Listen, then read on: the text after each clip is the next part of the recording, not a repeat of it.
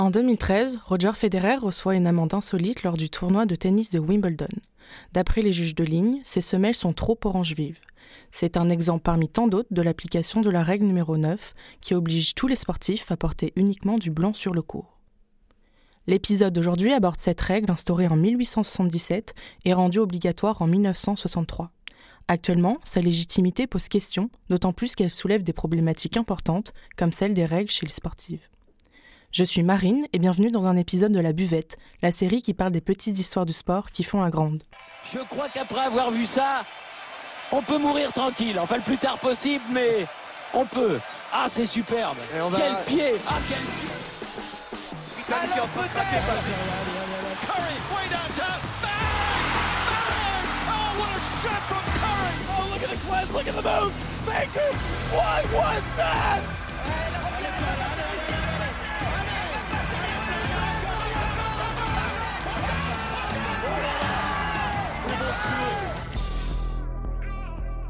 Pour rappel, le tournoi de Wimbledon est le plus vieux des quatre grands chelems de tennis. Il a été créé le 3 juillet 1877 par le très sélect All England Lawn Tennis and Croquet Club, dont les membres étaient tous des aristocrates britanniques.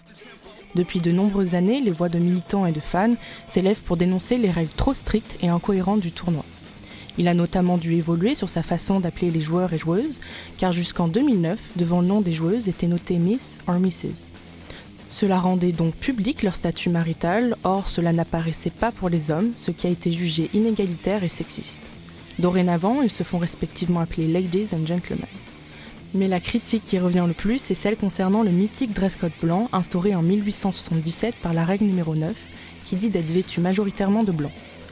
Les joueurs et joueuses doivent s'habiller de cette façon parce que les traces de transpiration étaient considérées comme disgracieuses et peu agréables à regarder pour l'aristocratie. Le blanc a donc été choisi car cela allait moins se voir sur cette couleur. Cependant, ce n'est qu'en 1963 que cette règle fut rendue obligatoire. Avec les années, le règlement ne s'est pas assoupli, au contraire, il est de plus en plus strict. Par exemple, en 2014, les couleurs blanc cassé et crème furent interdites lors des matchs et entraînements. De plus, seule une bande de couleur de 1 cm maximum peut dépasser des bords d'un vêtement.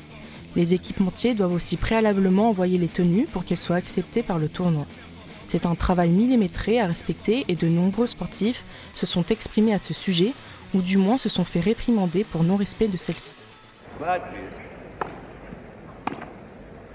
La règle ne fait pas que scandale auprès des femmes mais aussi auprès des hommes. C'est le cas d'André Agassi, joueur de tennis américain et le seul à avoir remporté les 7 titres les plus prestigieux au tennis. Il a, à cause du dress code blanc, décidé de ne plus y participer de 1988 à 1990 car il ne pouvait plus jouer dans des couleurs flashy, sa marque de fabrique. Un exemple un peu plus récent est celui de juin 2022, où la tenniswoman Miaela Burzanescu a dû changer sa brassière noire car son haut blanc l'a laissé trop transparaître. Elle a donc dû emprunter la brassière de sa coach juste avant son match. On peut donc se poser la question de la pertinence de cette règle, surtout quand on voit les joueurs et joueuses qui s'expriment au travers de leurs vêtements, comme à l'US Open ou l'Open d'Australie. Mais le problème de fond, c'est qu'au fil des années, plusieurs joueuses se sont plaintes de ce dress code, surtout lorsqu'elles avaient leurs règles. L'ancienne joueuse portoricaine Monica Puig a tweeté en mai 2022 le stress qu'elle ressent à chaque fois qu'elle doit jouer à Wimbledon, tandis que Daria Gravilova, tenniswoman australienne, a révélé qu'au retour du tournoi de Wimbledon, elle devait faire en sorte qu'elle n'ait plus ses règles. C'est aussi le cas de la joueuse britannique Heather Watson, qui a révélé qu'elle devait prendre la pilule en continu pour éviter d'avoir la charge mentale qui accompagne les règles, d'autant plus pour ce tournoi. En effet, devoir porter du blanc et avoir peur de se tacher lorsqu'on a ses règles apporte un stress inutile en plus des autres effets comme la fatigue ou les douleurs. Après de nombreuses réclamations, le tournoi va autoriser en 2023 que les femmes portent des sous-shorts de couleur foncée. Cette décision rendue publique en novembre 2022 a été prise après de nombreuses discussions entre l'association du tennis féminin, les équipes médicales et celle de Wimbledon. Mais ce problème en soulève un autre, qui est celui des règles dans le sport en général. En effet, une étude Adidas datant de 2021 a montré qu'une fille sur quatre abandonne le sport à l'adolescence à cause des règles. On peut alors se demander comment Wimbledon peut garantir davantage le confort de ses joueuses tout en gardant ses traditions et dans un deuxième temps, quels accompagnements ou dispositifs peuvent être mis en place pour les femmes quand elles ont leurs règles? C'est la fin de notre épisode de la buvette. Pour en savoir plus, vous pouvez nous retrouver sur notre page Instagram.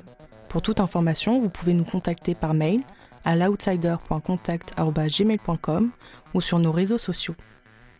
À bientôt dans un nouvel épisode de l'Outsider. Je crois qu'après avoir vu ça, on peut mourir tranquille. Enfin, le plus tard possible, mais on peut. Ah, c'est superbe. Et on va- Quel pied Ah, quel pied Curry way downtown. Bang! Bang! Oh, what a shot from Curry! Oh, look at the glass, look at the move! Baker, what?